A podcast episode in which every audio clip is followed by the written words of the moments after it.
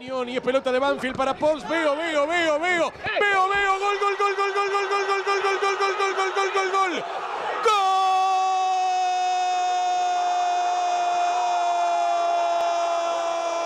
Todo relacionado en No es nada ten un 20% de fantasía.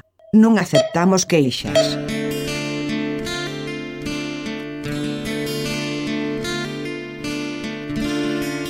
Es muy difícil de cotejar, es muy difícil de ver, porque la percepción, por lo general, es equivocada. Pero en este caso, es mucho más equivocada. Estoy hablando de saber cuál será nuestro legado. ¿Qué vas a dejar? ¿Cuál es tu marca? ¿Alguna vez en la tonelada de años de análisis y autoanálisis que hice, un buen terapeuta dio en la tecla de mi cerebro diciéndome, ¿cómo querés que te recuerden? Y a cada cosa que yo le decía me decía, ¿y eso es importante para vos? Ese sencillo ejercicio me ayudó a resolver cosas que con mil años de otras técnicas no pude nunca ni acercarme. Y eso te acerca o te aleja de aquello que vos querés lograr. ¿Y eso dónde lo pones? No, porque entonces yo cuando pasa tal cosa hago tal cosa. Y cuando vos haces eso, ¿estás más cerca o más lejos de aquello que está alineado a tus valores? Bueno, recién, hace minutos antes de grabar, hablaba con un amigo sobre proyectos y me gusta ese ejercicio de la claridad que tenemos sobre los proyectos ajenos. Él me dice muy claramente qué tendría que hacer yo y yo le digo muy claramente qué tendría que hacer él. Y los dos cerramos la charla haciéndonos los boludos, postergando lo que el otro nos propuso que hagamos.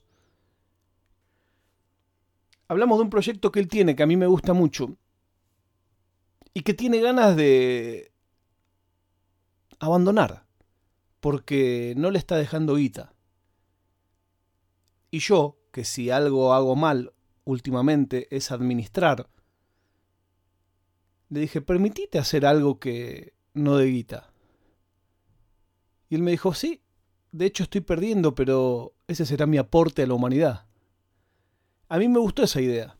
Porque un minuto antes yo le había dicho, no todo lo que hagas tiene que generar. Quizás está hablando más de mí que de él. Quizás pienso de un modo tan altruista justo en los momentos en que no genero. Porque si no pensara eso, tendría que hacerme cargo de que estoy todavía más en problema de lo que yo imagino. Y ahí al toque pienso, ¿y qué dejo yo? No lo tengo claro. Alguna vez conté que una vez me paró en la calle una señora y me explicó lo importante que era para ella y para su hija algo que yo hacía y que a mí me parecía estándar. Y me impresionó pero siento de todos modos que probablemente no le haya cambiado la vida a nadie. Siento de todos modos que no hice nada que sea digno de ser recordado ad eternum. Bueno, quizás para los hinchas de Banfield haberle puesto la camiseta de Banfield a Maradona, que en el momento en que lo hice tenía clarísimo que estaba haciendo algo que era para siempre. Algo tan sencillo como eso, yo lo hice con total conciencia de su perdurabilidad en el tiempo. algunas cosas que hice en la tele las hice pensando en a futuro. Algunas ya se develaron y otras serán sorpresas que nunca nadie descubrirá. Me gusta esa idea de dejar miguitas de pan como Hansel y Gretel. Me carcome la cabeza pensar si alguna vez alguien, aunque sea, intentará juntarlas. O más aún, si alguien sabe que están esas miguitas. O más aún, si alguien sabe que existe ese camino. Y pienso que me dejaron. Y una de las cosas que claramente tengo es una línea bastante férrea, bastante maniquea de conducta, de lo bueno y lo malo, con mucho más blanco y negro de lo que yo quisiera. Y también la posibilidad de reírme acordándome. También lo pienso al revés. ¿Qué le di yo a, mis viejos? Una vez lo llevé a mi papá a ver Murga conmigo, porque él le gusta y a mí también. Y los artistas que venían eran muy buenos y tuvieron la deferencia de invitarme. Eran de los mejores murguistas uruguayos que iban a Buenos Aires. Vamos a ver Emiliano y el zurdo. Claro, como yo soy nerd, el concierto era a las 9 y yo llegué a 8 y media. Y en realidad el concierto empezó a las 10 o 10 y media. Pero nos pusieron en la mesa de adelante, en la primera mesa. Y mi papá estaba muy contento porque estábamos muy bien sentados, se veía bien, se escuchaba bien. Y los músicos nos saludaron durante el show. Y eso fue espectacular. Mi papá es muy hincha del zurdo Besio. Gran cantante, gran cantante Freddy. Y cuando terminamos, el grupo se llama Emiliano y el Zurdo. Es Emiliano Muñoz y Freddy Besio, dos de las mejores voces del mundo, te diría.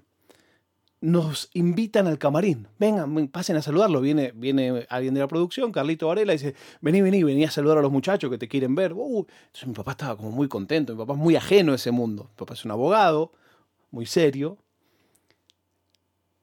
Y yo no sé qué soy, pero soy yo. Le digo, vamos, a saludarlo, papi. Entonces él estaba muy contento. Y viene Emiliano Muñoz y se nos acerca. Dice, bueno, Emi, muy bien, muchas gracias por invitarnos. Le digo, este es mi papá. Hola, hola, ¿cómo le va? Mucho gusto, no sé qué. Entonces mi papá le dice, no, muy bien, muy bien, muy bien. El zurdo es un maestro, el zurdo es un maestro. Y yo lo miro como diciendo, chabón, esto es un dúo y vos le estás hablando a él de su compañero. Entonces nos cruzamos las miradas y sin hablar nos entendemos. Y él lo mira y le dice, vos muy bien también, vos muy bien, pero zurdo, a ver si es su maestro. y Emiliano se rió mucho y lo llamó al zurdo y dice, Freddy, Freddy, ven que te quieren saludar. Bueno, y ahí nos saludábamos y tal. Y es un momento que fue invisible, más que para Emiliano y yo que nos cruzamos en una mirada, y mi padre y yo que nos cruzamos en otra, y el zurdo Besio que nunca se enteró. Bueno, esas cosas también me quedan. Esas risas que nadie entiende más que vos y que quedaron en un momento. La prueba de vida del día de hoy es que Banfield ganó el clásico a Lanús. Una vez más, 10 partidos arriba. Y que creo que quieren pedir los puntos. No sé, no se entiende. No es no, no.